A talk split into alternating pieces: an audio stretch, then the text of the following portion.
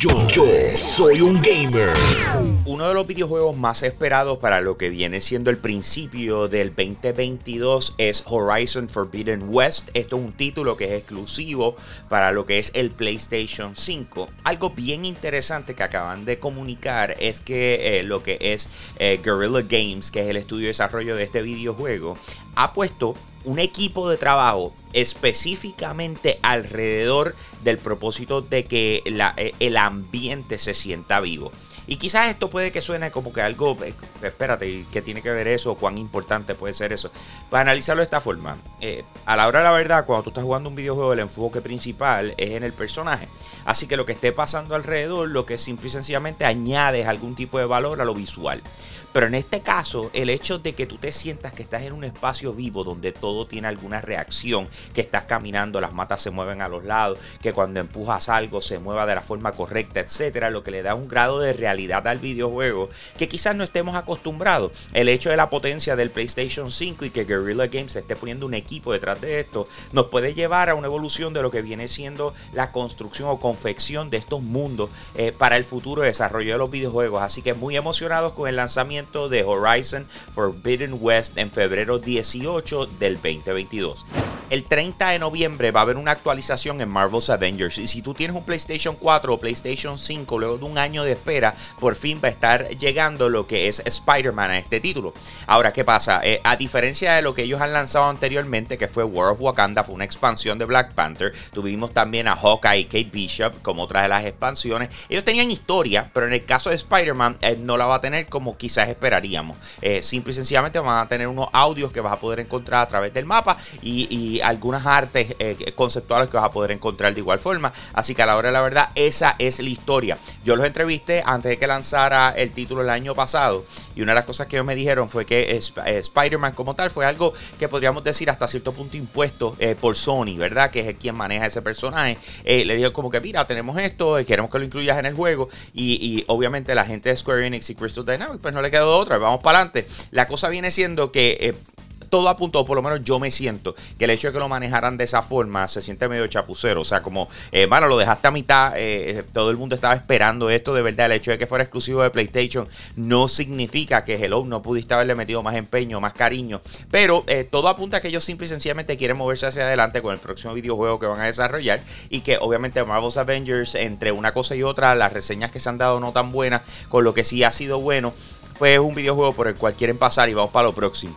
Nos encontramos en una era digital donde estamos acostumbrados a descargar aplicaciones al teléfono. No tienes que comprar nada en el sentido de, mira, déjame comprar una aplicación en una tienda para después bajarla. Eso es lo mismo que pasa con los videojuegos. Tú puedes comprar el videojuego en su caja, ¿verdad? En una tienda, pero de igual forma lo puedes descargar. Eh, y, es lo mismo, literal. Porque cuando compras el juego en caja, lo vas a instalar en, la consola. Así es como funciona hoy día, como antes eran las computadoras. Ahora, ¿qué pasa? Eh, llegó una nueva data que la encontré súper interesante. El hecho de que a este punto todavía los que tienen un PlayStation 5 eh, prefieren comprar juegos en caja que juegos digitales es una sorpresa completa.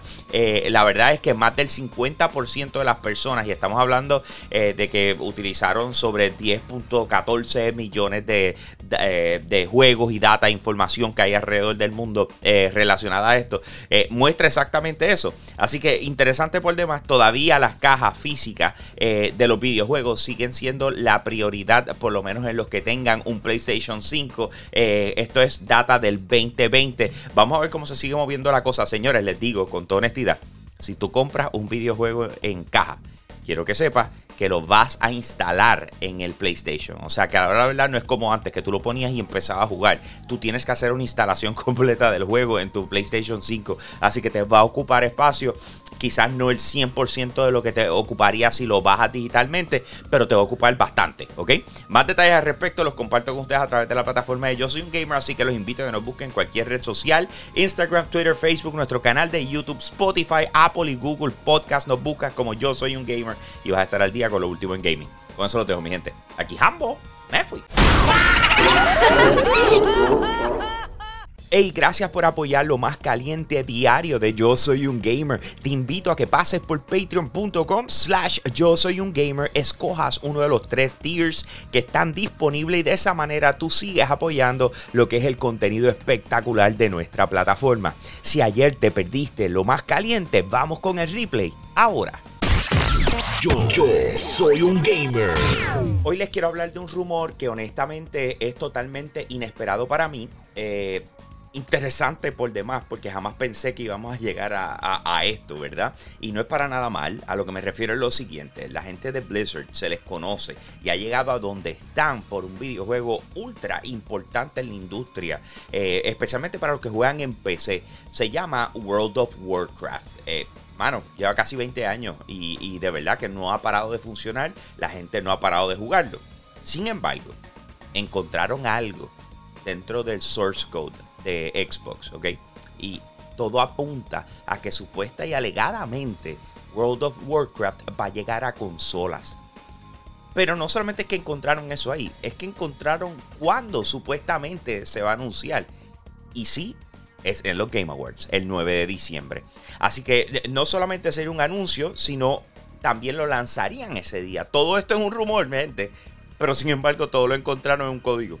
Así que a la hora la verdad no sé cómo tomarlo, pero me llama mucho la atención uno de los juegos más importantes de la historia, World of Warcraft, pudiese estar llegando a consolas, algo que jamás pensamos que iba a suceder. Este pasado viernes salió un juego que todo el mundo estaba esperando. Se llama Battlefield 2042. Salió para Xbox, PlayStation y PC. Eh, eh, este título en específico nos llamaba mucho la atención por la apuesta de parte de Electronic Arts y DICE de decir, este próximo Battlefield no nos vamos a enfocar en la campaña. Nos vamos a enfocar 100% en el multijugador. No solamente eso, sino que le pidieron a diferentes estudios que ellos tienen, como Criterion Games, dijeron, mira, mira, mira, deja lo que estás haciendo y ven para acá. Vamos todo el mundo a trabajar en este juego porque queremos dar la mejor experiencia posible. El título lanzó el viernes y en Steam, que es la tienda de, videojuegos para PC, eh, ya tiene 36 mil reseñas negativas. El juego está roto, como dicen por ahí. No está llenando las expectativas. Uno de los títulos más grandes de este año, lo que pudiésemos llamar la competencia directa de, Call of Duty, no le está yendo para nada bien. Y lo interesante de esto es que reacciona el estudio, que es Electronic Arts y DICE, y dicen que están conscientes de ello y que están trabajando en los errores y que van a publicar actualizaciones no sé cómo sentirme detrás de esto, porque a la hora de la verdad, si tú lo único que tienes es un multijugador, no vas a lanzar campaña, lo único que vas a permitir es que la gente juegue en línea. El título tiene que funcionar bien del saque. No puedes estar contando con que le vas a dar parchos después. Pero ese es el estatus de Battlefield 2042. La realidad es que todo el mundo quiere Grand Theft Auto 6. Pero sin embargo, Rockstar Games aparentemente están teniendo issues a la hora del desarrollo de este título. Así que ellos decidieron lanzar lo que viene siendo Grand Theft Auto The Trilogy, The Definitive Edition. Eh, y ellos lo lanzaron, ¿verdad? Para PC, consolas, etcétera. Por primera vez al Nintendo Switch. Eh, sin embargo, ha estado roto. Les ha ido mal. Todo el mundo está diciendo, mira, pero vean acá, ¿y qué fue esto? No es como que esta es la primera vez que tú lanzas este título, porque está funcionando mal. Eh, lamentablemente así ha sido. Ha estado plagado de problemas. Eh, entonces, mira, mira, eh, esta es la parte que a mí me sorprende por demás, no sé ni siquiera cómo pensar al respecto. tienes a, la gente de Rockstar Games, ¿verdad? Que viene y dice, miren, ¿saben qué? sabemos que las cosas no están como ustedes las esperaban. Así que en recompensa, lo que vamos a hacer, especialmente esto es específicamente para los usuarios de PC, le vamos a regalar las versiones originales de estos juegos. En otras palabras, no el remaster, no el que hicieron ahora. Eh, o sea, eh, ya ese tú lo tienes, no está funcionando bien. Te vamos a dar el viejo eh, para que te sientas bien y lo puedas jugar. No sé. O sea, estamos hablando de que van a arreglar Grand Theft Auto 3, Vice City y San Andreas si estás teniendo problemas en PC. Yo no sé cómo sentirme al respecto, pero yo no pienso que esa era la solución al problema y la situación con la que ellos están bregando ahora mismo de haber lanzado un título roto, que es viejo, que simple y sencillamente lo remasterizaste. A mí no me hace sentido. Más detalles al respecto los comparto con ustedes a través de la plataforma de Yo Soy un Gamer, así que te invito a que nos busques donde sea. Instagram, Twitter, Facebook, nuestro canal de YouTube, Spotify, Apple y Google Podcast. Allí nos consigues como Yo Soy un Gamer y vas a estar al día con lo último en videojuegos. Con eso los dejo, mi gente. Aquí Hambo. fui.